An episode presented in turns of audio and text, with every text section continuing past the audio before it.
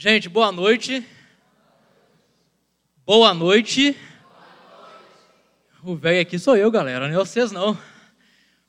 Pessoal, sejam muito bem-vindos ao lugar que vocês já têm o costume de vir. É, então, acho que sou eu que estou sendo recebido. Meu nome é Jonathan, faço parte do departamento de artes aqui da igreja. E hoje a gente está aqui para poder falar um pouquinho sobre reforma protestante. Né? Antes de passar a palavra para os três mestres aqui, a gente fazer a nossa mesa redonda. Eu vou dar uma suavizada na coisa. A gente vai ter um momentozinho mais de leveza. Que depois os três vão falar, a Renatinha entra de sola no seu peito, aquele choro, né? Aquela reflexão toda. Então, né? então vou amaciar a carne aqui, ok?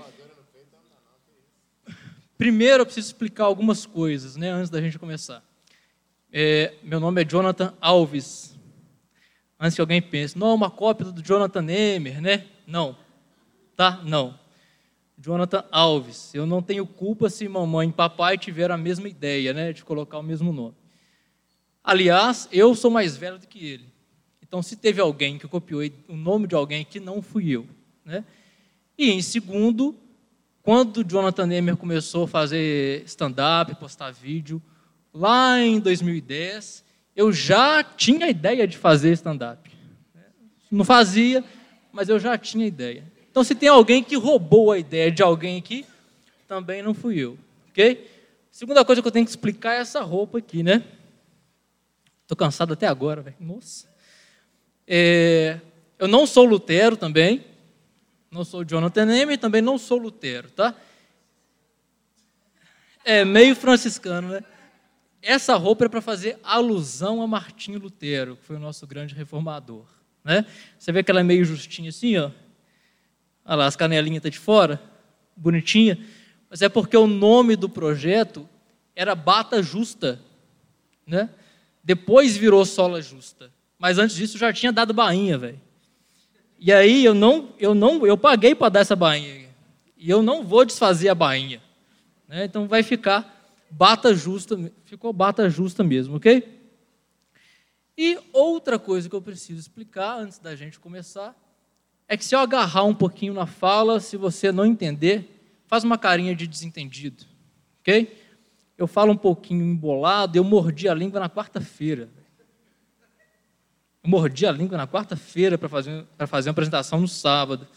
Então, se você não entender, faz aquela carinha de desentendido,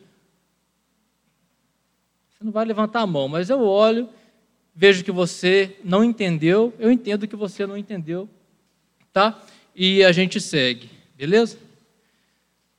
Você não entendeu? A cara é essa mesmo? Beleza, então. Foi mal, desculpa. Então vamos lá. É... Reforma protestante. Né? Todo mundo sabe o que foi a reforma protestante. Né?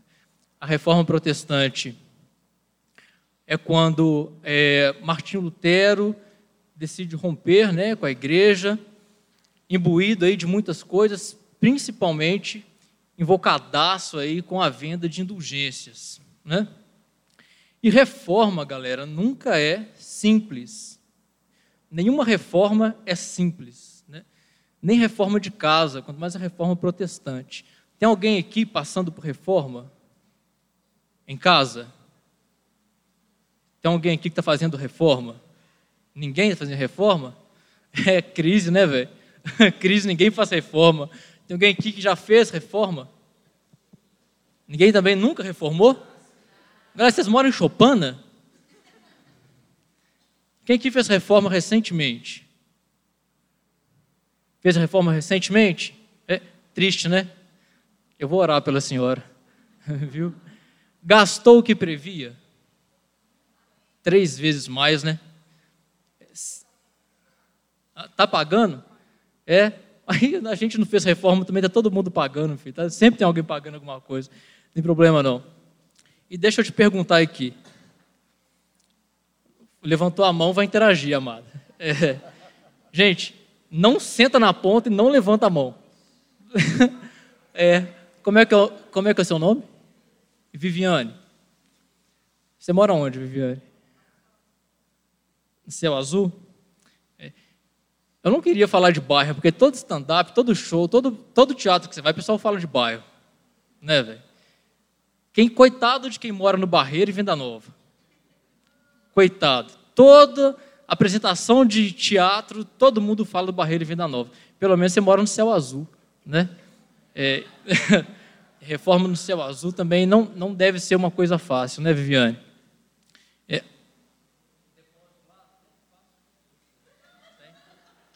Então, benção. Já é alguma coisa.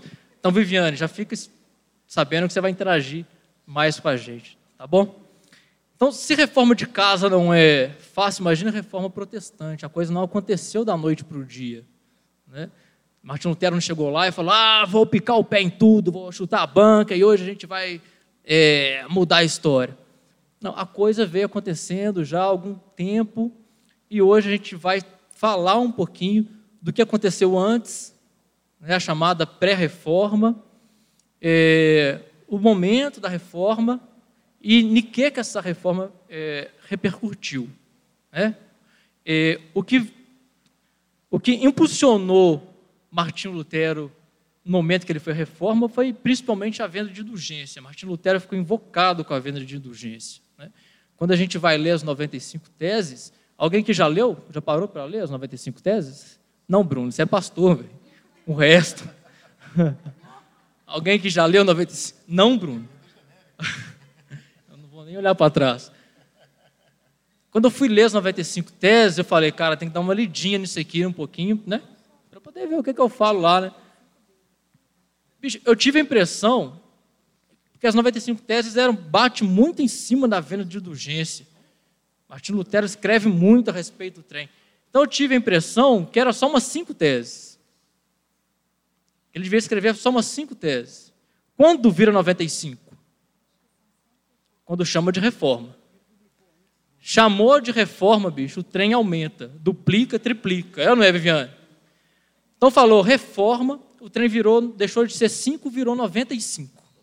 Né? É, e aí a coisa foi acontecendo. Então, já que os nossos. Já foi dada a apresentação dos nossos palestrantes aqui, né? Eu não vou delongar demais, não. Como eu disse, é só uma aberturazinha mesmo, né? Para vocês poderem depois entrar no assunto. É, e, Renato, cuidado com a sola. Tá? É, bate um carinho. A gente vai para a parte das, do bate-papo da mesa redonda com a galera aqui, tá bom? Durante, gente, as perguntas, durante as falas deles, se você tiver alguma pergunta para fazer, né, que seja pertinente, claro, levanta a mão, beleza? E aí a gente direciona a pergunta para você, tá bom? Então vamos lá. Sejam bem-vindos a Sola Justa, o Papo com Lutero, edição única, né? Que é a primeira que tem, única edição. Vamos lá.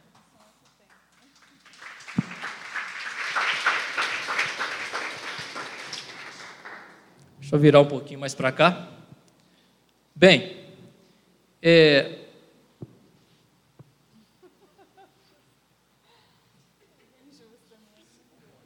Ficou chique demais, velho a gente começar, é, eu vou começar direcionando aqui a palavra para o Alain, né?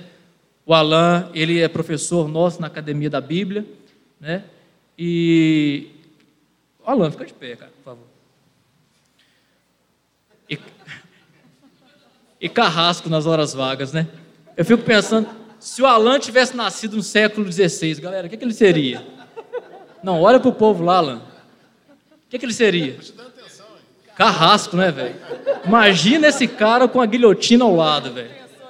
Carrasco. Você já pensou, se você tivesse. Não, não, o Alan seria carrasco. Com certeza, ainda bem que você nasceu, Alan, no século XX. Né? O, o, pode sentar, Alan, obrigado. O Clério com certeza seria monge, né? é, pela cara dele. É. E a Renatinha, catedrática né, de alguma universidade, é, lá no século XV, que por sinal foi quando começou né, as universidades nos moldes parecidos com o nosso. Né? Depois você pode fazer esse exercício aí, Se você tivesse nascido no século XVI, o que, que você seria? Eu sei que está passando sua cabeça, é plebe, né? Eu seria plebe também, cara. Viviane. Você que mora no céu azul, Viviane, que já é quase em Wittenberg. Está ali próximozinho. Se você tivesse nascido na Idade Média, século XVI, o que você seria? Oi? Difícil, né? A gente seria da plebe, Viviane, com certeza. Viviane, deixa eu fazer uma pergunta aqui. É, eu vou voltar aí, gente? É, você já foi na. Na. Ô, gente. Ó, oh, esqueci o nome, deu branco. 1500 anos, cara. Não, na catedral lá na, foi construída com o dinheiro da gente na Basílica de São Pedro, Viviane? Não? Já foi na Basílica de São Pedro?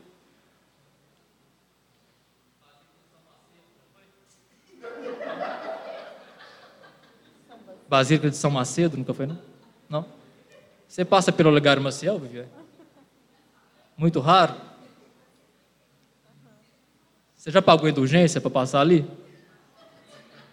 Não? Ali, é, dependendo do lugar, você paga, dependendo do lugar que você passa em Belo Horizonte, você paga indulgência, galera. Todo mundo sabe o que é indulgência, né? Indulgência era a venda do perdão dos pecados, né? Uma vez eu fui conversar com um carinha, explicar para ele que era indulgência. Fala com ele sobre reforma, ele era de uma igreja assim, é, é mais pentecostal, né? Então, aí, falei, você sabe o que foi a reforma e tal? Ele, não, o que foi a reforma? Eu falei, ó, oh, cara, você é protestante, você não sabe o que foi a reforma? Ele falou, não, então, a reforma protestante foi um ato promovido por Martim Lutero, que lutou contra a venda de indulgência e tal. O que é indulgência? Você está zoando, você não sabe o que é indulgência? O cara me perguntou o que era indulgência. Expliquei para ele, indulgência era a venda de perdão de pecados. A igreja vendeu, vendia o perdão dos pecados. E aí, com o dinheiro, construía coisas para si próprio, construía a Basílica de São Pedro e tal. Aí o cara virou para mim e falou assim: vendia perdão de pecados? Eu falei, é, vendi perdão de pecados. Ele falou, só? Só? Assim, Pô, por que só, cara? Pô, lá na minha igreja vende tudo, vende namorado, vende namorada, vende pedaço da cruz, vende rosa, vende tanta coisa, né, que hoje em dia vende. Né? Eu fico pensando se Martim Lutero voltasse no nosso tempo hoje. Quantas teses ele escrever, né? 395, galera. É, ué. Só de pedacinho da cruz já dá para construir três arcas de Noé. Só com esse pedacinho da cruz. Se Martim Lutero tivesse no nosso tempo hoje, o que, que ele ia. Agora eu vou sentar, velho. O que, que ele ia escrever? Então vamos voltar lá. Carrasco. Só um minuto, velho. Vamos lá. Vocês aceitam água aí? Daqui a pouco. Então, gente, agora é sério. Vamos começar a nossa edição única do Sola Justa, um papo com Lutero. Alain, é, vamos falar primeiro de pré-reforma. A gente sabe que a reforma protestante ela não começa da noite para o dia, né? E, e, antes que Martinho Lutero é, tomasse a decisão de escrever as 95 teses, é, pregar lá na Catedral de, de Wittenberg, é, um movimento já vinha acontecendo, um sentimento de revolta já existia é, no meio é, do clero, no meio de, da sociedade na, na, Alemanha e até em outros países né, fora da Alemanha.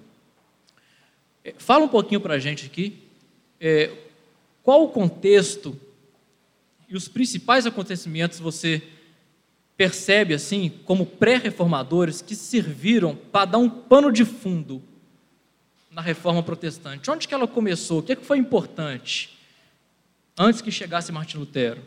Ok, boa noite a todos. É, Para mim é uma honra né, estar aqui com o Lutero, junto com a Renata e com o Clélio. Né? A Renata, o, o pessoal estava brincando com ela aqui pela bater de leve, né? Eu estudei isso, fui aluno da, da Renata. E a minha esposa sabia o dia que eu tinha aula com a Renata, porque eu chegava em casa abalado. Abalado, sinceramente. Ela olhava para mim e falava assim: hoje você teve aula com a Renata, não teve? É sério, Renata.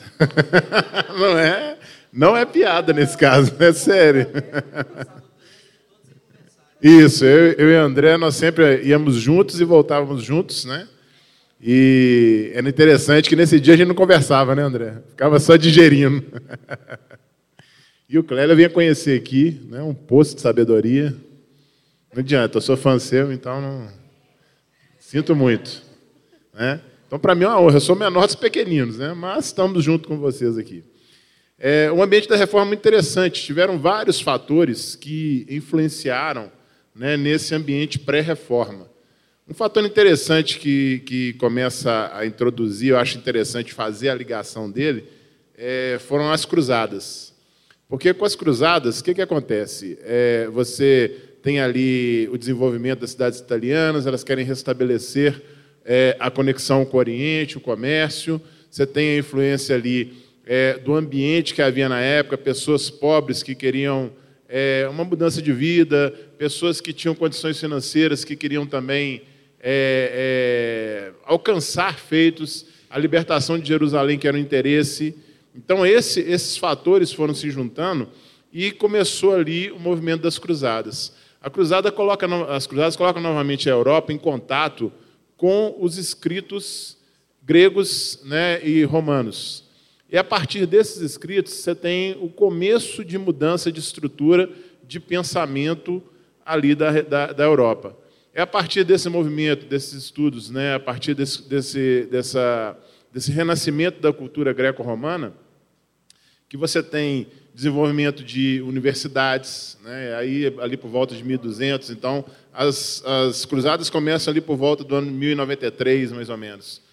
E aí você tem por volta de 1200 já é, criação de universidades a partir desse, é, desse contato novamente com a cultura greco-romana. Você tem é, um anseio pelo estudo da Bíblia nas línguas originais então você tem um movimento que começa a partir desse, desse contato com a cultura greco-romana, que vai desenvolver todo o ambiente europeu. É, você tem as próprias é, situações de reformas da igreja, porque a população, ela, nós sempre temos esse, esse desejo de voltar à sã doutrina. Essa é uma, a nossa igreja é uma igreja que tem essa característica de buscar caminhar dentro da sã doutrina. E é interessante que é, era identificável as situações que não eram corretas dentro da igreja. Então, você tinha problema com os clérigos que tinham relacionamentos com concubinas e outras coisas do tipo. É, você tinha a questão da, da, de, de, de, da simonia de assumir o, o, interesse mais político dos cargos é, é, dentro da igreja e não o interesse de busca de relacionamento com Deus, de condução dos fiéis. Então você tinha todo esse ambiente ali dentro da Europa que influenciava. Você tinha o próprio desenvolvimento da questão das nações-estado, porque com esse contato você começa a formação das nações-estado, Inglaterra, França, Espanha, você tem culturas semelhantes, você tem uma língua semelhante, você tem é, desenvolvimento de, de relacionamentos de comunidades, de é, estruturas de formação de países que fazem com que essas nações-estados surjam. E a partir do surgimento dessas nações-estados há um confrontamento com o poder papal. Você tem o próprio declínio do poder papal, né, que vai se perdendo ao longo do tempo. É, a, a própria, o próprio posicionamento dos papas, interesses políticos. É, há um, um caminhar dentro desse período pré-reforma, entre o ano 1000 e o ano 1500, né, que ocorre a reforma, que cria todo esse ambiente para que é, houvesse a reforma protestante. É, lá no, no século XII, ainda, já, a gente já tem notícias né, de pessoas que se revoltaram contra é, o domínio da igreja, inclusive sobre as escrituras. Né? Uhum. É o caso de Pedro Valdo, por exemplo. Né? Ele, Pedro Valdo era um comerciante e era uma pessoa de, de bens e decide encomendar a tradução da Bíblia e no entendimento dele ele, ele queria distribuir a Bíblia ao povo, renuncia aos seus bens e cria um movimento chamado é, os valdenses. né, que eram seguidores de Pedro Valdo. É, então, até chegar em Lutero, a gente pode dizer que já existia uma crise ali religiosa ou político-religiosa e um sentimento que já vinha crescendo contra essa dominação da Igreja Católica ou ou não? Isso não era tão evidente assim? Eu gosto muito de lembrar, a gente pensando na palavra, né, o remanescente fiel que vem desde lá de Israel. É, o pode falar muito melhor sobre isso, né, desse remanescente fiel é, sempre há aqueles que lutam para que você retorne à origem, você retorne à palavra, você retorne nessa caminhada de busca de, de um relacionamento verdadeiro com o Senhor. E você tem os pré-reformadores que trouxeram grande influência. Os valdenses foi um, foi um movimento leigo, né, que buscou uma reforma é, a partir de um movimento leigo. É, e você tem pré-reformadores, inclusive professores universitários. O próprio Lutero foi um professor universitário é, que trazem grande influência. Na Inglaterra, John Wycliffe, né, ele é, combate, é, é, começa a criticar essa estrutura de poder da Igreja Católica, é, ele critica a forma como a Igreja Católica estava estruturada, estava organizada, ele faz crítica com relação à transubstanciação, é, faz crítica com relação à própria questão da Bíblia. Ele queria a Bíblia na língua e ele é um dos que cria um movimento na Inglaterra para a tradução da Bíblia para o inglês. É, a influência de John Wycliffe é tão grande que isso vai até na região da Boêmia, né, onde você tinha hoje é a República Tcheca, né, você tinha a Universidade lá de, de Praga, onde John Hus tem contato com os escritos de John Wycliffe e a partir desse contato com os escritos de John Wycliffe, John Hus também começa um movimento na região da Boêmia. E é, é interessante que John Husser não produz é, muito material de si próprio, ele segue, ele segue muita influência de John Wycliffe, mas a sua ação ela gera grande influência na, na região dos, da, da Boêmia. Depois de sua morte, você tem ali os russitas, que vão dar origem aos irmãos é, fraternos, que trazem origem aos moravianos. Os moravianos que também influenciam John Wesley. Então a gente tem toda uma sequência de influência que vai caminhando em cima disso. É, John Hus, é, vocês devem conhecer um pouco da história dele, ele recebe um salvo-conduto para que pudesse ir até um, um concílio que estava havendo, a, a, uma discussão que estava havendo num, num concílio. E aí o que, que acontece com John Hus? Esse, ele, esse salvo-conduto que ele recebe, ele é ignorado, John Hus é preso, é julgado e condenado à fogueira. E é interessante a fala dele, né? Ele, quando está para ser queimado na fogueira, ele fala que eles estavam queimando ali um ganso, né? Hus, na língua boêmia, significava ganso. Mas que daqui a 100 anos né, viria um cisne que traria mudança. Então, ele é 100 anos antes de Martinho Lutero.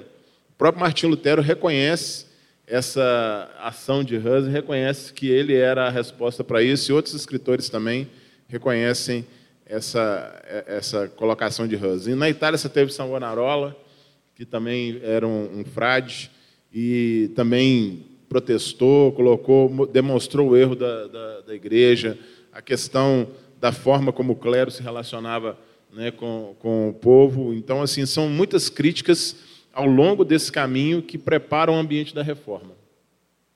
Ok, é isso, isso é importante para a gente poder entender, né, que a reforma não é um, um ato isolado. É, existiam vários movimentos. Eu acho que até no céu azul surgiu alguma coisa. Você tem também um outro fator interessante, é o próprio movimento intelectual gerado a partir desses, dessa volta à cultura greco-romana. Né? Você tem o Renascimento, né? É, a Renascença italiana ela tem grande influência nesse período. É o período de Michelangelo, de Leonardo da Vinci, é, do culto ao corpo, da volta da, da, de, um, sentimento mais de exaltação do homem. Né? Havia um teocentrismo antes e começa a ir para um antropocentrismo. É, você tem a, a, a própria questão da, da mudança de paradigma desse intelectual europeu. Então, essa mudança de paradigma faz com que essas pessoas que estavam nesse processo de mudança se tornem muito religiosos formais. Né? Então, é, a própria ida à igreja passa a ser algo apenas de dias santos, apenas de datas especiais, batismo, casamento, né? e a própria morte, né? o velório e tudo mais. Então, passa a haver um formalismo nessa religião que demonstra desilusão dessa estrutura de pensamento europeu com relação é, à conduta e à caminhar da Igreja Católica no período. Ok. É, deixa eu só lembrar aqui, Clélio e Renatinha, podem ficar à vontade também para é, falar, é, para acrescentar, para intervir, tá? A gente vai direcionando aqui é, as falas, né? Mas vocês estão livres para estar tá intervindo aí também, ok? É, outra coisa que é, me chama a atenção nessa história, porque é, a história da reforma ela vem sempre trazendo personagens homens, né, marcantes. A gente sabe que é, na época da Idade Média a mulher não tinha não tinha muita voz, né, não tinha força, não tinha representatividade, mas é, há suas exceções, né, de mulheres que, que mesmo no âmbito político, né, princesas é, tiveram um papel importante na reforma, até em outros países, né? porque a reforma protestante que a gente conhece, ela vem muito de uma é, visão é, inglesa né? e, e, alemã. A gente fica muito centrado ali. É, mas nós temos, é, por exemplo, é, Isabel, né? que até que eu olhei Isabel, a, a católica, né? chamada de Isabel a católica, foi alguém que trabalhou de uma forma política lá na Espanha para poder também é, cooperar com a reforma e até mesmo antes de Martinho Lutero, né? Você pode ilustrar para a gente um pouquinho a história dessa? É muito interessante que, que é, a região ali da Península Ibérica ela era dividida em cinco reinos. Um desses reinos se torna Portugal. Os outros quatro reinos seguem fragmentados durante ainda muitos anos, até que Isabel se casa com Filipe, né? Isabel a católica se casa com Filipe. E eles é, juntam, juntam, ali o reino é, é, de Aragão e Castela. Fugiu aqui. Aragão e Castela. Então aí você tem a formação da nação espanhola. Há um próprio senso de, de nacionalismo pela própria questão dos muçulmanos. Os muçulmanos haviam entrado é, ali pela Península Ibérica e há ali a retirada, a expulsão né, dos mouros, dos muçulmanos, é, durante esse período. Então, eles retomam toda aquela, aquela região ali da Espanha né, e a própria estrutura de formação da nação espanhola. É, é interessante que Isabel ela identifica essa questão dos, dos é, religiosos, né, que tinham a questão do voto né, é, de castidade, e aí tinham relacionamentos fora do casamento, a questão da simonia, da influência política e tudo mais. Então, ela identifica isso, ela faz contato com a igreja romana, pede autorização, consegue é, levantar novos clérigos que tinham uma busca de relacionamento com Deus. Ela própria, ela é, faz reuniões de oração, ela faz, é, é, é coordena grupos de mulheres para que houvesse uma, um retornar do relacionamento com Deus dentro da nação espanhola. Isso são alguns pontos positivos, né? Você tem alguns outros pontos que, que ocorrem nesse período também, que é a questão da Inquisição Espanhola, que é, é algo é, que traz grande perseguição. E, e, é um fator histórico bem interessante, né, que essa, essa própria forma como se forma a nação espanhola, é, esse era, foi um período em que eles foram tendo vitórias contra os mouros, eles, a partir do norte ali da Espanha, eles foram expulsando os mouros até retirá-los totalmente da Espanha. E isso foi dando à, à nação espanhola um senso de conquista. Esse próprio senso de conquista, logo à frente, se desenvolve nas grandes navegações, né, que ocorrem ali a partir de 1492. Então, é algo que vem ocorrendo ao longo do período e é, leva a Espanha a continuar querendo expandir, junto com Portugal, a própria competição que havia entre os dois, e surgem as grandes navegações também nesse período. Bacana. É, aí a gente tem um pouco da, da, da pré-reforma, de forma rápida, mas muito profunda. Né? É, alguém tem alguma questão, alguma pergunta para fazer a Alain, o Carrasco? Ó, Alain, nosso professor. é, até o momento, galera? Se tiver, pode levantar a mão, pode participar, viu? Não? Eu vou judiar de você hoje, viu? Falei com você, não levanta a mão. Agora pode levantar a mão, gente.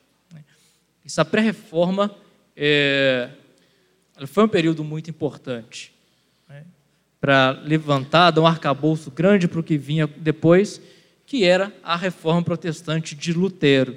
Né? Já, já aproximando de Lutero, você tem os próprios humanistas bíblicos, né? que Sim vão o mais famoso deles que é conhecido é Erasmo de Roterdã talvez você vai falar um pouquinho sobre ele né e é, esses humanistas bíblicos também fazem parte desse retorno né, à estrutura de estudo da cultura greco-romana né, então fazem parte é, desse movimento também então são alguns fatores né que, que trazem influência vários deles um, um fator bem conhecido de todos é a própria criação da imprensa né a partir de Gutenberg 1453, que transforma, né? Eu vejo assim, todo esse movimento que a gente tem hoje de redes sociais, de, de tudo, ela surge a partir da origem da imprensa, que deu condição para que é, a informação pudesse se desenvolver da forma que nós temos hoje. É como que é o mover de Deus, né? É, a gente tem que olhar isso com realmente com uma sensibilidade espiritual. A, a criação da imprensa coincidir com a reforma protestante. Né? Você vê que é um mover, Deus, né? É, como que Deus usou o homem para poder é, propagar mesmo a sua palavra e chegar até no céu azul. Mas vamos lá, então. Vamos embora.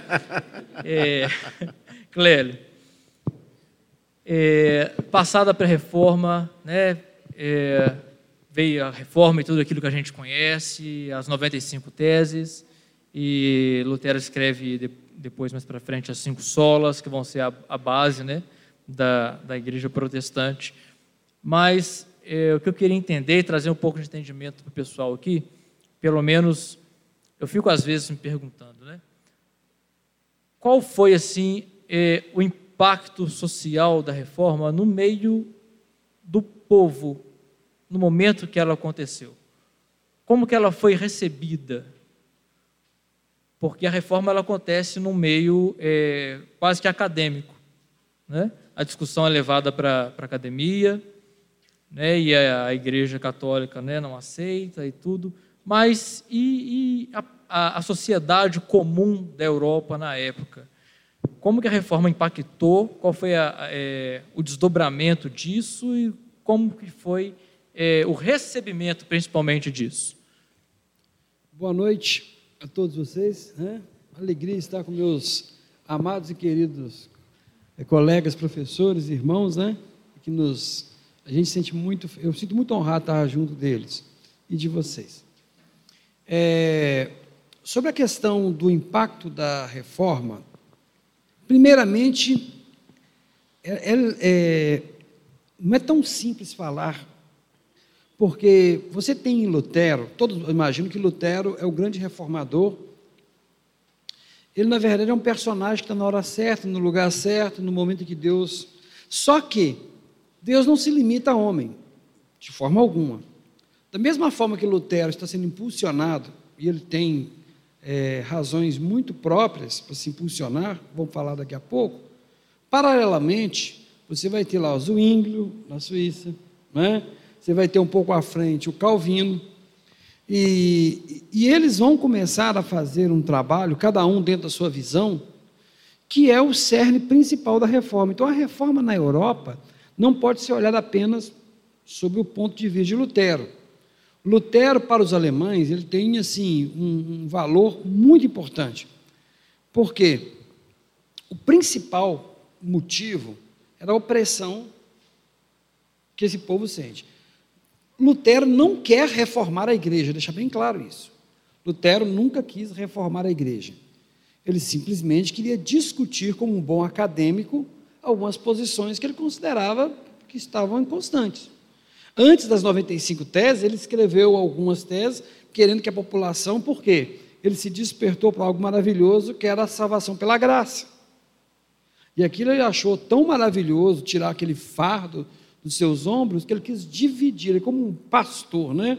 ele quer dividir com o rebanho, ah, porque ele era como um homem comum que não conseguia ver nos sacramentos, né, nas penitências, nas confissões, um alívio na sua alma.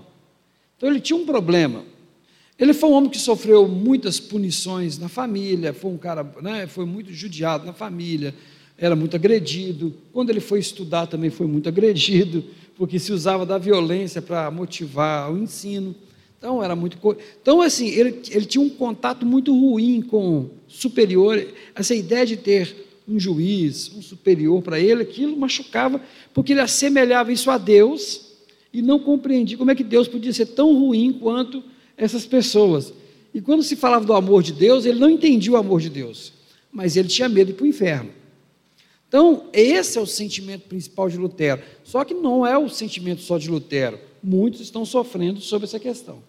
Quando Lutero, então, tem esse contato com a graça através do estudo do livro de Romanos, para poder ministrar né, na universidade, ele está na sua crise maior, aquilo para ele é muito revelador, porque ele entende que ele por si só não vai conseguir nunca resolver os problemas, e é gratuito aquilo que Deus tem feito, Aquilo para ele é de uma esperança, e ele está lendo aquilo, e como ele é agostiniano, Agostinho sempre pensou dessa forma. Então ele tem aquela claridade né, do pensamento de Agostinho também. E aquilo ele fica tão cheio de si que ele fala assim: eu tenho que distribuir com todo mundo. Então ele vai e coloca as teses, não as 95. Na hora de reunir, reúne só o, o pessoal mais acadêmico. O povo não quis saber daquilo. Só mesmo era uma discussão escolástica de defender princípios. O povo não estava nem aí. Depois, quando vem a questão da indulgência, todo mundo já sabe, né? Que é a venda do, do perdão para conseguir dinheiro. Na verdade, quem pediu, quem fez o acordo foi um alemão, que queria é, comprar mais uma abadia, né? Então o, o Leão 10 fala assim: olha, eu, vou te, eu te libero essa abadia para você. Eles compravam isso, desde que você venda as indulgências, metade do dinheiro é seu, metade é meu. Então é um alemão que, de certa forma, procura. É a época da construção, né? Da... É. Então ele vai cadenciar, ou seja, é um alemão que está se, se juntando com o italiano, com o Papa italiano, para poder explorar mais o povo e vender. Agora Lutero vê uma situação em que ele fica revoltado. Puxa vida, isso está correto. Quando ele escreve as 95 teses, ele escreve para poder chamar. E, e, mas quando ele escreveu, ele não pensou que o povo ia ler. Ele pensou que ia juntar só a turma de novo dos acadêmicos, né? Só que isso bateu de. Isso realmente mexeu com o povo. O processo não é tão simples e mágico como as pessoas imaginam, não é, não é tão simplório, não é tão heróico. Não é assim. É, a reforma, quando você vai estudar o papel de Lutero, é algo assim: tinha tudo para dar errado. Mas dá certo porque Deus quer que dê certo. Porque dá tudo errado. É, se nós falamos de Isabel de Castela aqui, um dos seus descendentes, Carlos V, né? Carlos V, que vai ser o, o, o sucessor de Maximiliano. Maximiliano é o imperador quando começa a acontecer os problemas. É só que ele morre e Carlos V, que é descendente de, de Isabel, a católica, é preterido pelo Papa. Ele, o Papa não quer que Carlos V assuma, né, que ele receba é, por direito a Alemanha, você vai ficar muito forte. Ele também não, ele está descontente com o representante francês. Ou seja, o papado ali está fazendo uma política, ele quer dar para uma terceira via, alguém mais fraco, que seria o eleitor da Saxônia, para poder verificar se assim ele equilibrava o poder. Ou seja, o papado era a medição do poder. Ele equilibrava o poder. Esse descontentamento do Carlos V com o Papa, esse vai e vem, é que deu chance para que a reforma fosse pegando fôlego e fosse alastrando. Ou seja, Deus pega uma diferença política, que aos olhos dos homens é uma coisa comum, e vai dar tempo para o movimento tomar forma. Quando você estuda a reforma, você vê que Deus está entrincheirado em movimentar as peças para o fim que ele necessita. Tudo funciona dessa forma. Por quê? A igreja assumiu um ponto em que ela não, ela não se fazia diferença entre poder temporal e poder divino, né, o poder eclesiástico. Tudo era uma coisa só. E as pessoas nasciam pensando que isso era normal. Elas não viam de outra forma. Elas não viam a separação do poder temporal do poder eclesiástico. Lutero e os reformadores não são os primeiros a se levantarem contra essa situação do poder temporal. Muitos outros, antes da pré-reforma, né, já gritavam e diziam que isso é um absurdo, que igreja e Estado devem estar separados. Lutero depois vai desenvolver uma teoria, né, onde o Estado e o Estado é a lei e a igreja é a graça. Então, você cumpre porque você é filho de Deus, mas você não se envolve. Ele começa a dar uma desconstrução lenta, porque Lutero não queria deixar de ser cristão católico. Ele nunca desejou. Ele desejou que a igreja tivesse uma mudança verdadeira, genuína. As circunstâncias foram expulsando, né? É igual vocês tirar um, uma espinha, expulsando, e aí o movimento tomou o crescimento. O que, que influencia a comunidade? É porque o nacionalismo alemão, a vontade de ter uma identidade, de não ser mais é, ter que pagar impostos ao Papa, porque o dízimo era um imposto. Era um imposto e tinha uma parte. Quando você tinha que colocar uma igreja numa cidade, as pessoas tinham que pagar o imposto a Roma para ter aquela igreja, né? para ter um determinado cargo. Então, os batismos, tudo tinha um custo muito alto para a população. E a indulgência era o supra-sumo do absurdo. Porque o que, que ele vai concluir? Bem, se o Papa tem poder de dar indulgência para tirar as pessoas, por que ele, como filho de Deus, não tira todos gratuitamente? Porque é pela graça. Ele, então ele vai pegar agora. O que, que Lutero faz? Ele vai pegar uma teoria acadêmica para ele, que é a questão da graça, que, o, que pessoalmente o libertou, e vai aplicar isso a, a um aplicar, vai aplicar isso no dia a dia da vida da igreja. E o impacto é pior, é muito maior. As pessoas mais simples, todas elas, porque Deus coloca justiça no coração de todos os homens. Os homens sabem o que é justo e o que é injusto. Talvez eles não sabem expressar ou não podem expressar, mas eles sabem o que é justiça e o que é injustiça. Quando aparece alguém porta-voz daquilo que você pensa e fala de forma elaborada, você fala: esse é o cara que eu vou seguir. E pronto. É, dizer que, que a reforma mudou a Europa, mudou sim. Ao diminuir o poder da igreja, ao diminuir a influência da igreja, há uma teologia, né? onde você vivia única e exclusivamente para poder fazer sacrifícios para adquirir algum lugar no céu ou alguma bênção, e agora você está liberto disso e vai viver sua vida tranquila, você vai desenvolver economia, você vai desenvolver os estudos, a leitura passa a ser um, um bem muito importante, porque através da leitura você conhece as verdades de Deus. Então, o povo alemão vai ter, né, no, na, nos, nos anos que que Lutero vai ficar escondido, a tradução da Bíblia vai ter um momento em que o alemão, que tem vários dialetos, vão ser combinados para gerar um texto. Isso vai gerar uma identidade do povo alemão. Lutero vai dar também sugestões no currículo básico de ensino, né, das oito disciplinas que ele acha que toda escola deveria ter, e a Alemanha vai trabalhar em cima de um currículo. Mais tarde, né, a Companhia de Jesus, os jesuítas vão ser criados para combater esse movimento educacional que tem, que está alastrando na, na Europa através é, do, do, pensamento de Lutero.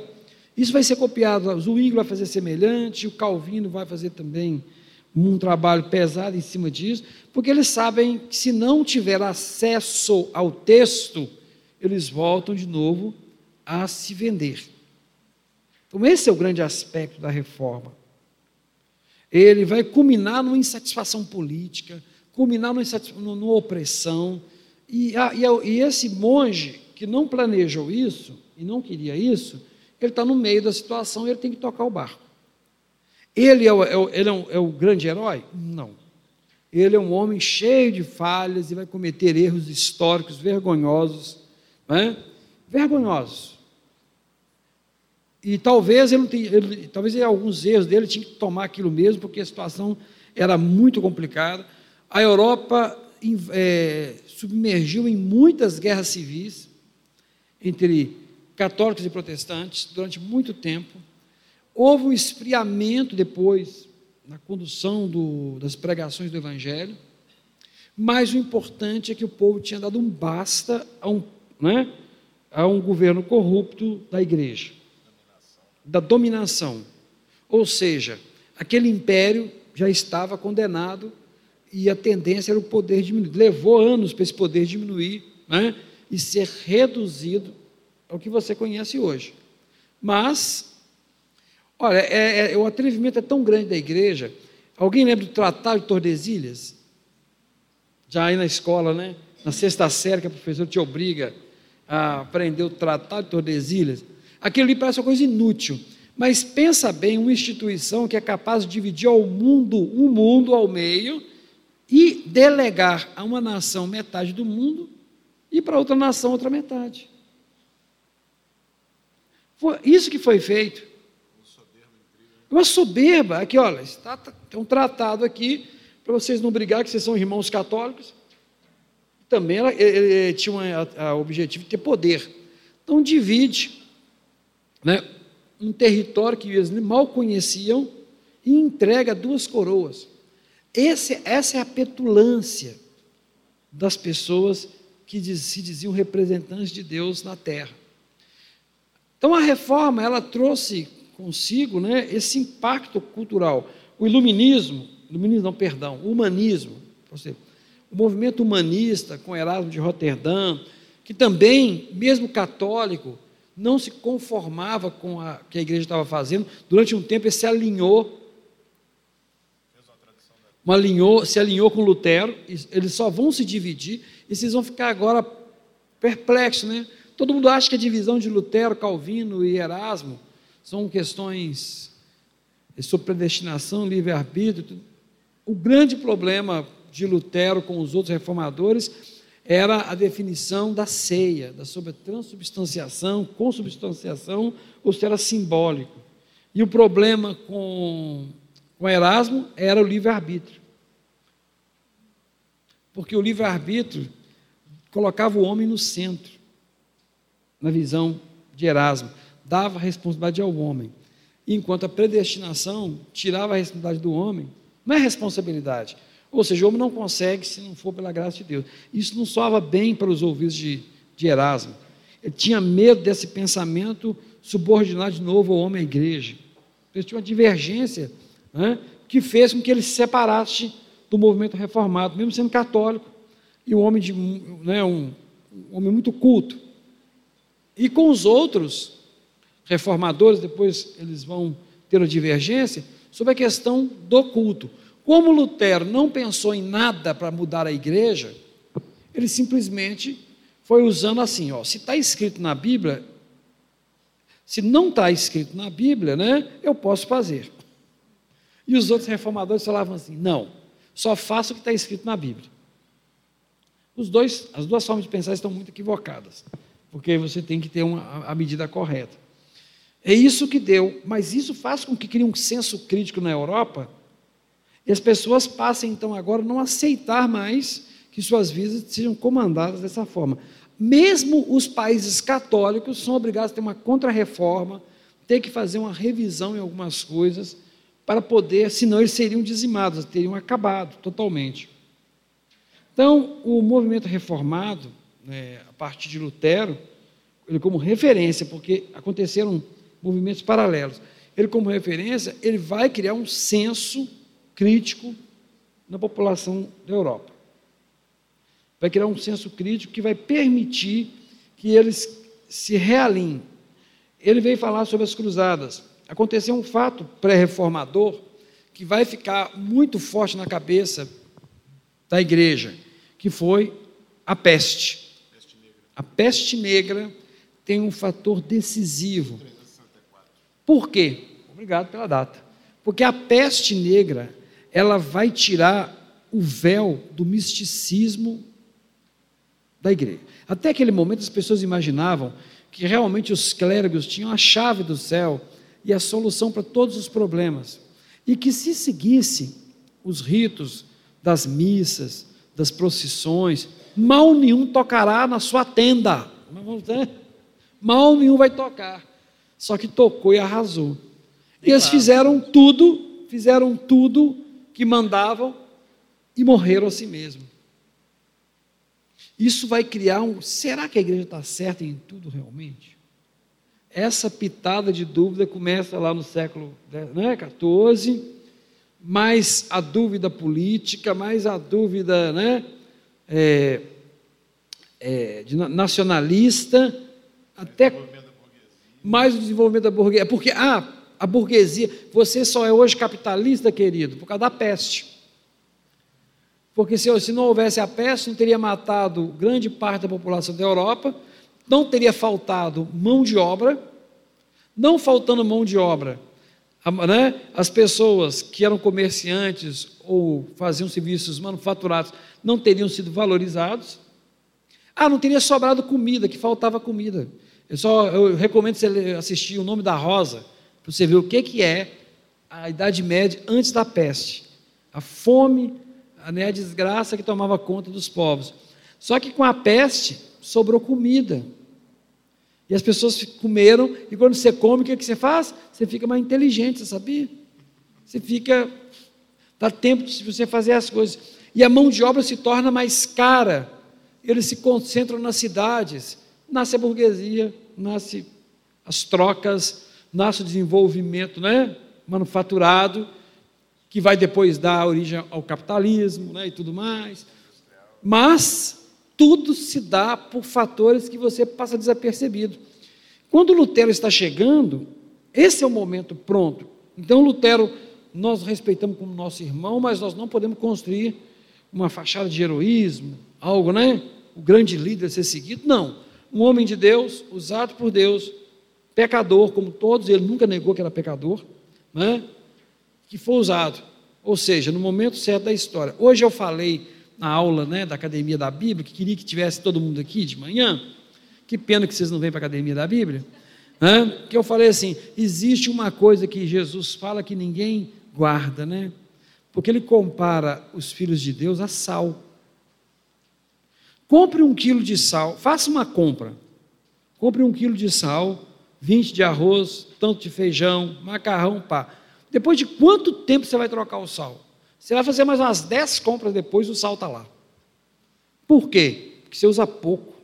Ninguém agradece a Deus, oh Deus, obrigado pelo sal, porque dá esse sabor. Você agradece. Quando você agradece o churrasco ou né, alguma coisa, você nunca agradece o sal, não é? Mas a vida, mas tira o sal para você ver se vai ficar triste. Teve gente que se matou por causa do sal, guerras por causa do sal. Ninguém agradece a Deus por causa do sal. Mas tira o sal da sua vida para você ver como que a vida não tem sabor. Assim é a igreja. Não é a quantidade, mas é o valor. E por isso que a igreja sempre foi viva, porque sempre teve os remanescentes. Então sempre vai ser. Realmente, esse ditado na, na palavra de Deus funciona. Uma andorinha faz verão no reino de Deus. Colocado na hora certa para fazer aquilo, para impactar. Então, essa talvez é a grande, né? o grande impacto que você vai ter, a grande contribuição que a reforma vai dar. Homens que realmente são sal, vão fazer os imperadores balançarem, os reis tremerem, né? e os governos repensarem. Nu. Vamos lá, continuando. É... Obrigado, obrigado, Cléber, de coração. É a gente, depois dessa. Você vê todo o impacto que a reforma tem, teve, né, o Clério acabou de colocar, na época e posterior a ela, né? É, e hoje, Renatinha Arruda. É agora. É, a gente não, não é inevitável, às vezes, a gente fazer um, um paralelo entre venda de indulgências e teologia da prosperidade. Isso é inevitável. Né? A gente faz de maneira até quase automática. É, reforma hoje para nós, nós cristãos protestantes evangélicos, qual o nosso papel nessa continuidade de reforma? Reforma onde, né, como e qual a necessidade de uma continuação de uma reforma. Pode ficar à vontade. Se alguém for embora, eu estou vendo, tá? Daqui eu vejo a porta. Por favor, mantenha-se. Para finalizar, né? É... Falar de reforma, eu sempre penso na própria Bíblia. A Bíblia é, relata histórias de homens que Deus levantou, os remanescentes fiéis, que foram esteios de grandes mudanças, é, em momentos em que a, a paciência de Deus com a deturpação da verdade, da justiça, né, daquilo que Deus dá como valor e a gente despreza, onde Deus chega ao limite é, desse suporte e diz: agora basta. Então, na história humana, isso está em um movimento cíclico. Né? É, como diz o pregador de Eclesiastes: não há nada novo debaixo dos céus. Por que, que não há nada novo? Porque o ser humano é o mesmo de Caim e Abel. A gente só muda as roupagens é, de tempos em tempos das nossas ações, porque o pecado continua no coração humano. Então, enquanto o pecado for uma realidade, a injustiça é uma realidade, o mal é uma realidade, o sofrimento é uma realidade. E enquanto essas coisas forem estruturas do mundo, é, vai, vai ter que haver sempre um retorno à fonte, à origem. Então, você vê desde o Éden, Deus clama, conclamando a humanidade para si. E os momentos históricos que isso vai acontecer é, são momentos assim que a gente vai vendo ao longo da história tempos marcados. 1517. Meu Deus, já se passaram 501 anos. Quantas gerações de crentes se passaram aí? Quantas deturpações a igreja acumula ao longo de 500 anos? É, a crosta é, que a gente carrega desde 1500 ao ano 2018, ela é densa já. Né? Aí você fala, ah, precisamos de uma nova reforma. A reforma não tem esse lema de tempos em tempos se fazer uma nova reforma. A reforma deixou um marco dizendo: reforma, reformando sempre. Então, não tem um marco histórico em que a gente chega assim: olha, gente, a corrupção da igreja está um desastre, tem que surgir um reformador, alguém muito veemente como Lutero, e a reforma acontecer. A reforma deixou um legado de que o sacerdócio o serviço a Deus é também individual, não é do líder, não é da estrutura, não é da instituição. Enquanto a gente transferir a responsabilidade para a instituição, para um líder, para alguém de renome, a gente nunca vai conseguir nenhuma mudança sólida. A reforma deixou o legado de que você é um sacerdote. E que você, agora sendo um sacerdote, porque a igreja medieval só entendia que o sacerdote era o padre, os clérigos. As outras pessoas eram simplesmente outras pessoas menos poderosas e sem contato com Deus. A reforma vem dizer: não, você tem contato com Deus. Você se oferta diante de Deus e Deus também te conclama para ser alguém tão especial quanto os padres são. Essa mudança de concepção faz cada cristão se tornar responsável pela mudança das coisas. Por isso que eu não acredito em nenhuma transferência de esperança. Todas as vezes que Israel transferiu a esperança de salvação, de mudança, de transformação, de retorno à justiça para um rei, ou para alguém, ou para uma instituição, ou para uma nação, como o Egito, o Egito sempre se ofertava como a salvação de Israel. Deus repudiava, porque a responsabilidade já era de Israel há muito tempo. Não deveria se transportar e transferir responsabilidades. Então, à medida do, do, do processo que você vai ganhando consistência como filho de Deus, conhecedor da verdade, você passa a ser um agente reformador a partir da sua própria vida.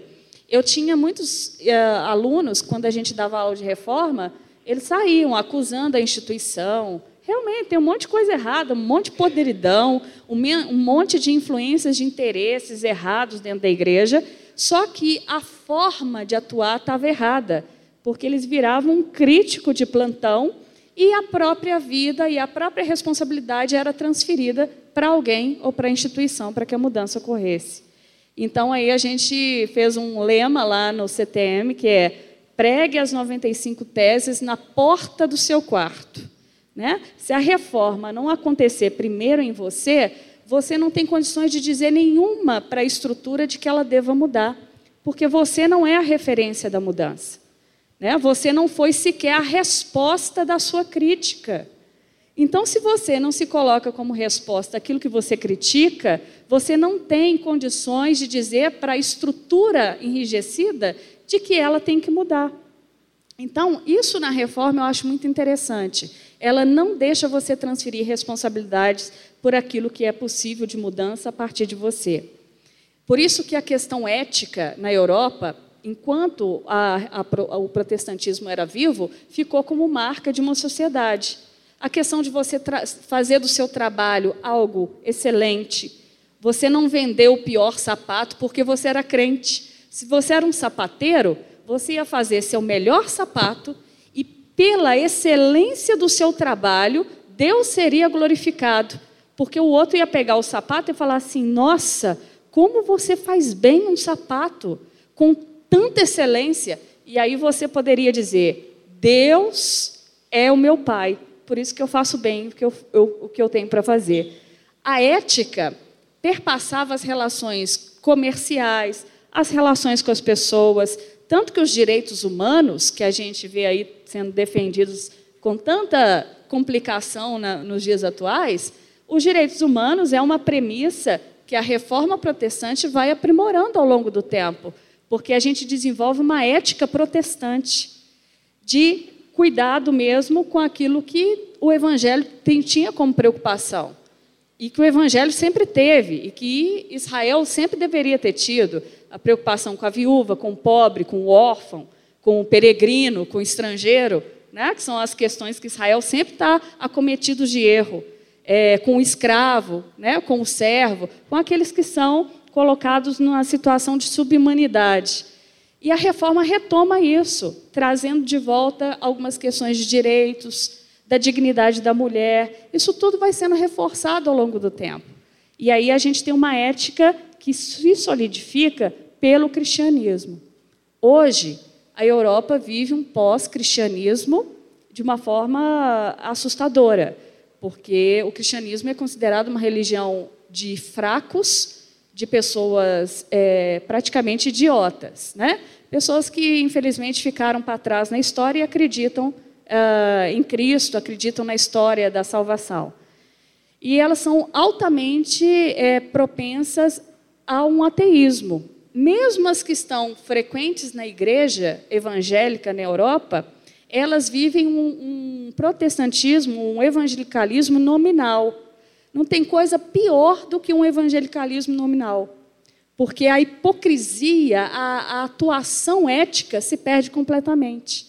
Então, você tem pessoas que se dizem crentes, mas na prática cotidiana da vida, aquilo não tem nenhuma representação expressiva da fé. Hoje mesmo eu estava conversando com uma amiga que está na Inglaterra e ela estava trabalhando numa casa que é uma instituição é, fundada por evangélicos e gerida por evangélicos, e como é um lugar insalubre ah, em que os colegas denunciam e criam situações de, ah, de deturpar, de difamar uns aos outros.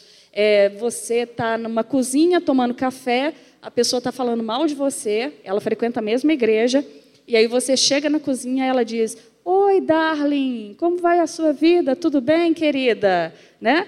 Eu falei, olha, isso é tão humano, tão demasiadamente humano, mas por que que isso assusta? Porque por serem cristãos, aquilo que confessam ser, aonde frequentam, que é a igreja, aquilo que eles transparecem ser socialmente não condiz com o mínimo das relações estabelecidas no âmbito do trabalho.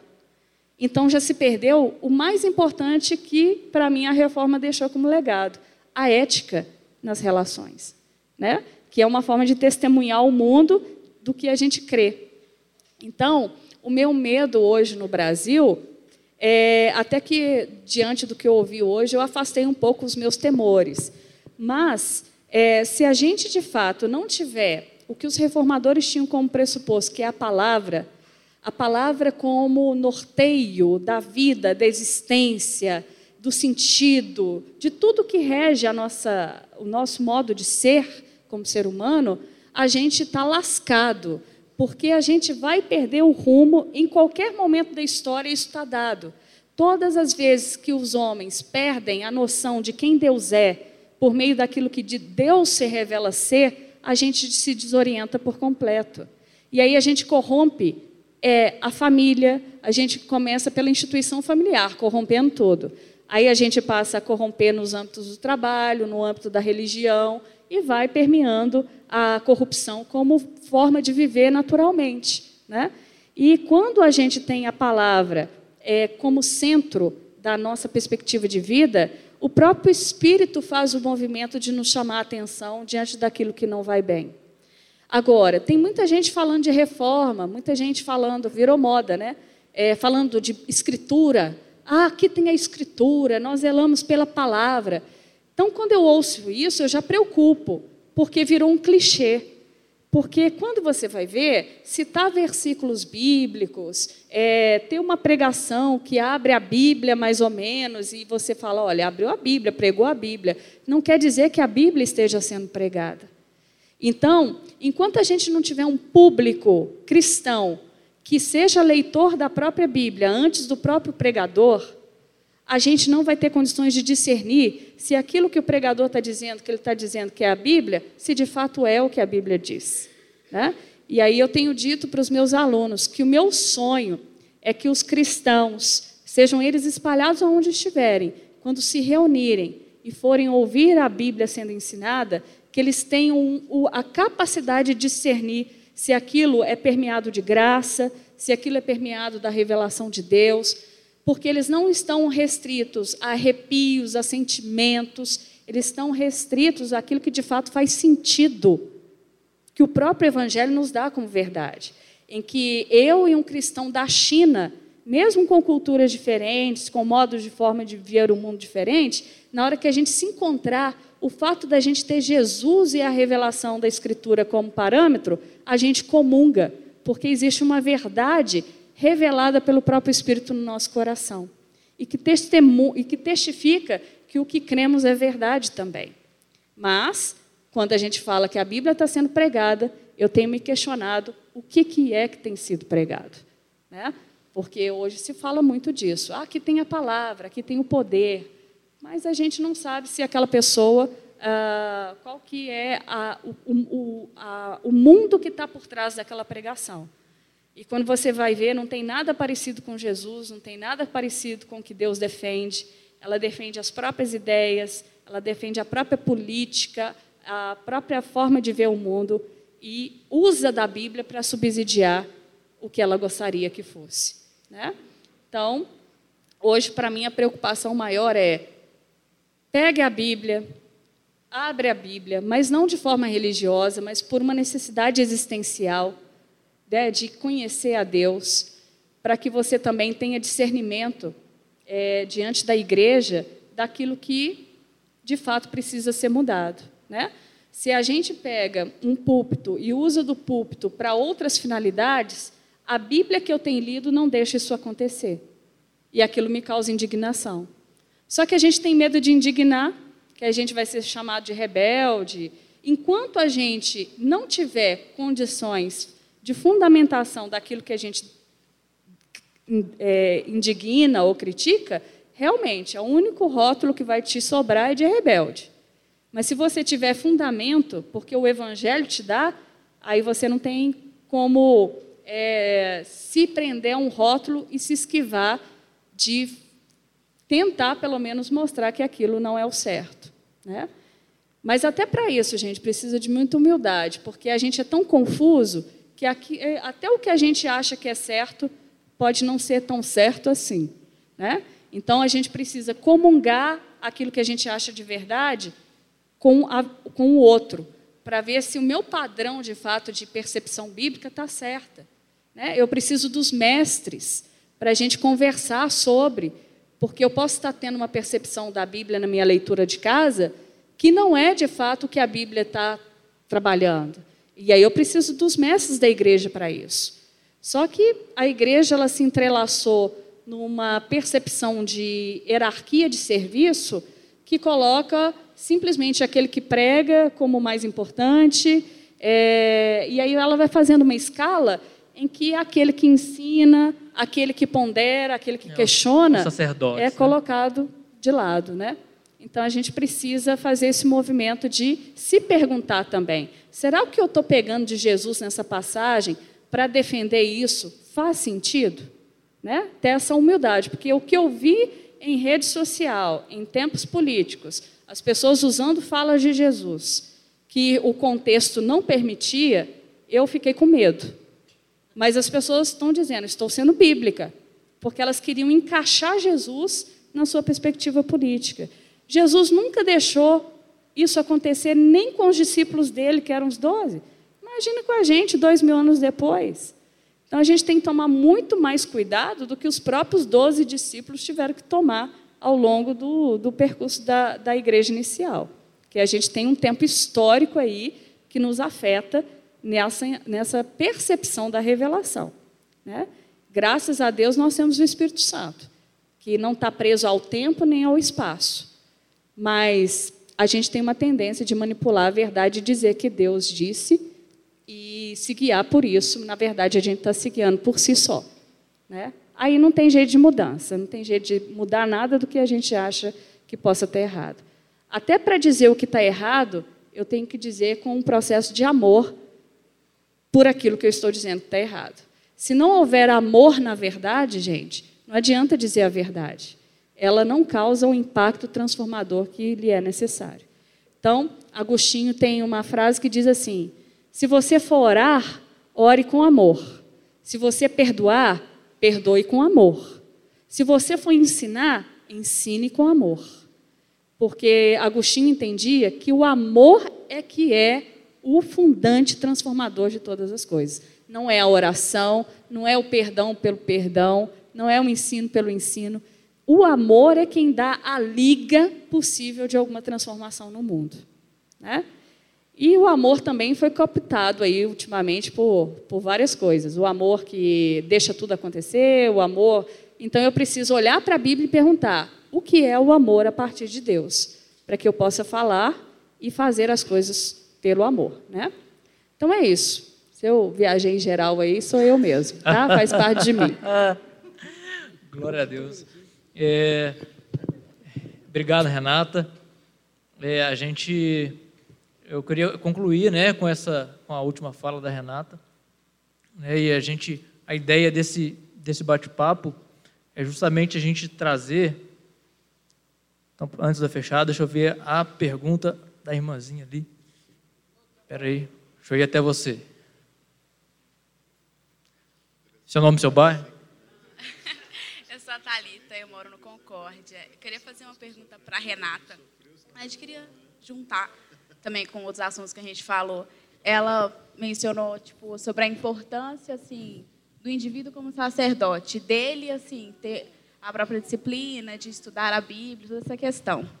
Mas a realidade brasileira, por exemplo, aqui o Estado, assim, ele tem um domínio sobre várias coisas. Então, a igreja deixou de lado algumas coisas e o Estado ele acabou tomando posse. Uma, das, uma dessas coisas é a educação, que, enfim, é, tem um alto número de é, analfabetismo funcional. Então, o crente ele está dentro da igreja, ele está lendo a Bíblia, mas ele não consegue fazer uma interpretação de texto.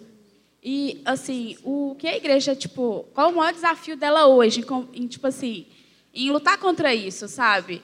É, essa educação que por muito tempo a igreja deixou de lado, essa exaltação de pregadores, de algum desses moveres, e o ensino ele foi deixado de lado. Qual que, é, que, que você acha que é o maior desafio?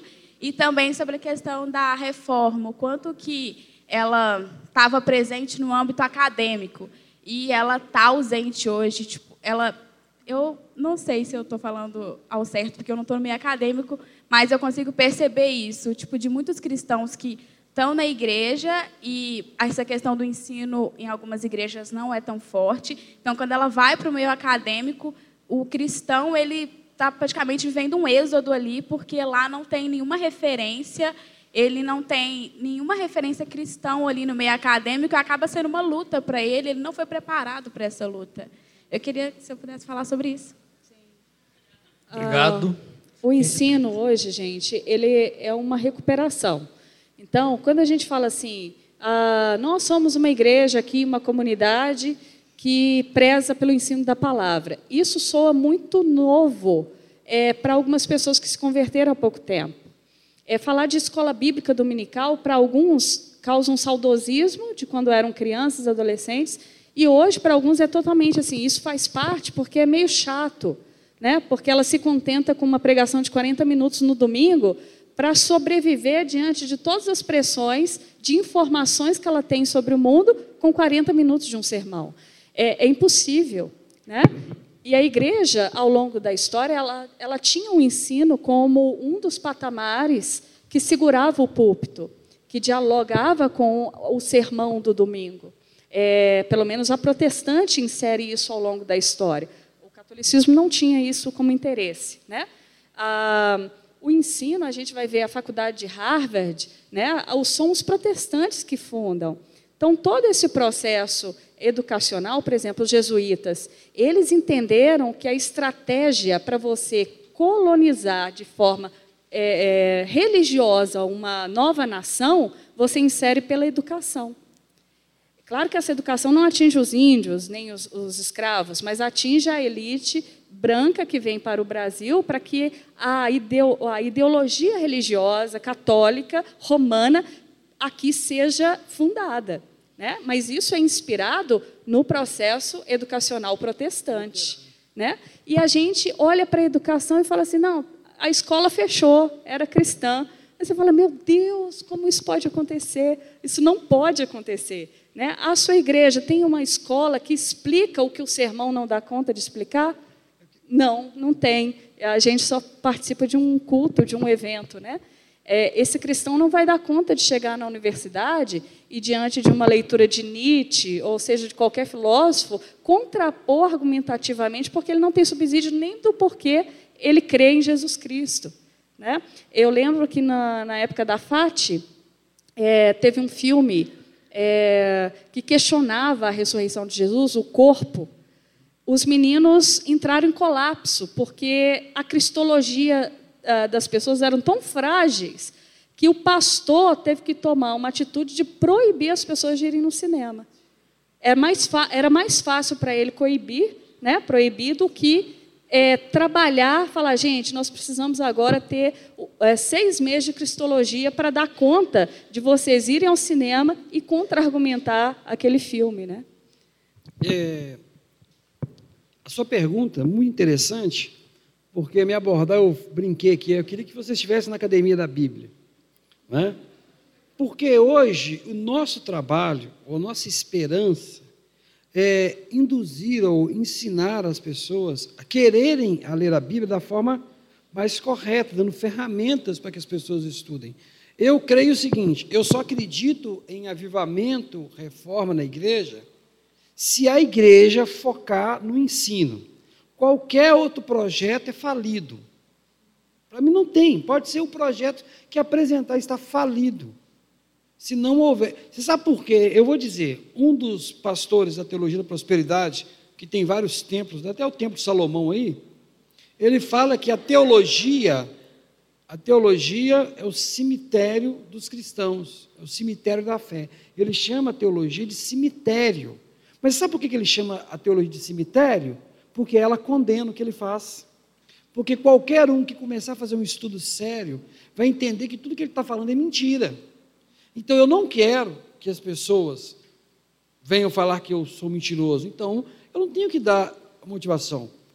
A teoria da prosperidade, quando chegou aqui no Brasil, a primeira coisa que ela fez foi acabar com a escola dominical, dizer que era uma coisa ultrapassada.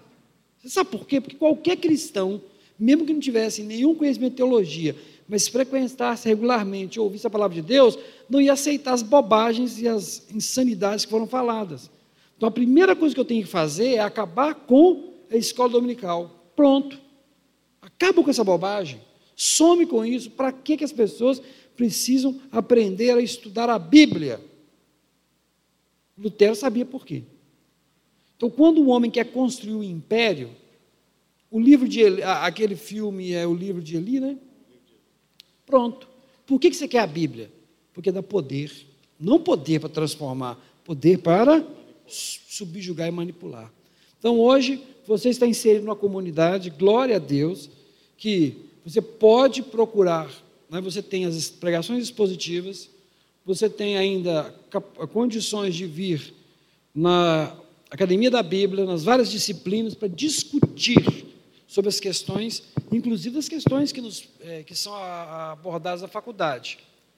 Sem isso, nós vamos perder nossos jovens. É assim, a baciada. Porque a igreja não tem condições, não criou. O pastor Ebenezer, do Ebenezer na FAT, né? Ele, ele contava uma história que era a seguinte, que chegou um pastor para ele, de uma comunidade, e falou assim, olha, vocês estão ensinando, está desviando as pessoas da igreja. Um jovem meu está desviado aí, não quer saber de mais nada, a culpa é de vocês. Essas coisas que vocês pregam ensinam aqui dentro. Aí o Benésio falou assim com ele, contando, falou assim: olha, quanto tempo que esse moço está na sua igreja? Tem 20 anos. Puxa vida, em seis meses eu, eu consegui desviar essa pessoa. De duas é uma. Ou eu sou muito bom para fazer isso, ou você nunca ensinou nada para ele. E essa que é a verdade. Os meninos entram para para teologia, ficam doidos, pirados. Por quê? Nunca foi ensinado nada para eles. Nada. Então, quando você é confrontado, eu, quando vou ensinar aqui Novo Testamento, o Antigo Testamento, e vou mostrando os problemas do texto, teoricamente, todo mundo fica arrepiado, assim, gente, isso é igual vacina. Você tem que ouvir de mim essas questões para você aprender a dialogar com os problemas do texto. Porque assim, amanhã, quando chegar alguém de fora e falar, a sua Bíblia tem isso ou aquilo é diferente, você nem se preocupa. Você sabe por que, que aconteceu aquilo. Isso é para te dar resistência, é para te preparar, mas é assim, criar anticorpo. Isso é criar anticorpo, é dentro do seminário, porque lá você vai ouvir um monte de coisa que você vai ter que manter a fé firme. Não? É? A melhor peneira para saber de quem é de Deus é o seminário. Porque se você não for de Deus, você sobra, filho. Você tem que ter fé mesmo. Então, assim, mas isso é o papel da igreja: é ensinar os, a todos os pequeninos da igreja. Tem que ensinar. Mas eu estou dizendo, essa vontade não é da pessoa, nem todo mundo quer vir aprender, infelizmente. Nem todo mundo quer pagar o preço de ler, de ter dúvida e procurar. É? é mais fácil receber uma mensagenzinha mastigada, enlatada, conviver com ela. Mas que bom, eu acho que a transformação começa pelo ensino, e você pegou a abordagem correta. Tá bom? Que Deus te abençoe, te dê oportunidade para você estudar bastante. Tá bom? Amém. E, e, dentro disso que eles estão falando, é uma coisa interessante, né? Que eu tenho a minha experiência de seminário, de, de estar no seminário. E a Academia da Bíblia ela tem uma característica muito interessante, que os professores fazem tudo com muito amor, como a Renata falou, de ter a paciência de poder ajudar você nesse processo. Porque essa vacina que o Clério está falando é o questionar naquilo que você vai ser questionado.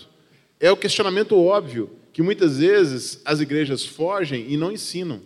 E a gente precisa entender que esse tipo de pensamento que a Renata colocou que está na Europa é o pensamento que está na academia, que está nas faculdades. É. Exatamente o que a Renata descreveu. Então, se você não tem a noção de como dialogar com isso, de como responder a isso, de receber esse anticorpo, né, esse vírus enfraquecido, que vai te ajudar na hora que você precisar enfrentar de verdade a doença que chega, você não tem como fazer isso. Então, a Academia da Bíblia tem esse propósito de ajudar no processo. Uma das coisas que eu sempre agradeci pelo pessoal do CTMDT quando a gente fez o seminário lá é a paciência de ouvir. Quantas vezes a Renata ficava depois do horário me ouvindo, questionando, perguntando, né, tirando as dúvidas. Já fiz isso com o Clélio também, da gente poder conversar e ajudar nesse processo. Porque na hora que você é confrontado com verdades óbvias que estão à sua frente e você não tem argumentação para fazê-lo, se você não tem um apoio, se você não tem esse amor que a Renata descreveu para te sustentar e te ajudar, você realmente desaba. Você perde toda a sua estrutura, você perde toda a sua fé. Então, o grande problema, muitas vezes, das pessoas que fazem teologia é fazê-la sem o amor como apoio. A gente precisa desse amor e isso vocês têm aqui. A Academia da Bíblia é um convite para todos vocês, para quem está querendo crescer, quem está querendo aprender, quem está querendo conhecer mais de Deus e tudo feito com muito amor. Ok?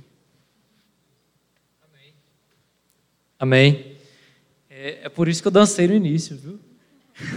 Eu sabia como é que ia ser o final. É, o trem é. Gente, é, então, eu queria de coração é, agradecer né, a vocês três é, que se dispuseram a estar aqui para poder é, conversar com a gente, elucidar tanto. Né? E a ideia dessa, dessa mesa redonda foi trazer para a gente justamente a noção de que a reforma protestante é, não é só um fato, um fato histórico, visto de longe. Né? A gente ainda tem um caminho a seguir. E a gente tem um papel nessa história. Né? E a coisa está andando, o barco continua andando. E qual que é a nossa parte né, hoje? Né? Qual que é a reforma para cada um de nós? Em que, é que eu tenho que me reformar, que, que me policiar, né, em que, onde buscar? Né? Então a gente falou sobre a pré-reforma, viu muita coisa que aconteceu antes, o impacto da reforma na toda a sociedade europeia, e a Renata trouxe para a gente a conclusão, falando é, da modernidade, né, é, não foi um fator isolado e a gente precisa continuar. Né? Então, agradeço a vocês mais uma vez, agradeço a vocês é, que vieram. Eu queria fechar com a frase do, do Lutero, né, que eu gosto muito. Pensei que o velho homem tinha morrido nas águas do batismo, mas descobri que o infeliz sabia nadar. Agora tem que matá-lo todos os dias. Isso é frase de Lutero. Isso é frase do santo Martim Lutero. Então, tem que matar o seu homem todo dia, amiguinho. Todo dia tem que mortificar a carne. Ok? Tá bom? Então, encerramos por aqui. Queria agradecer os três aqui.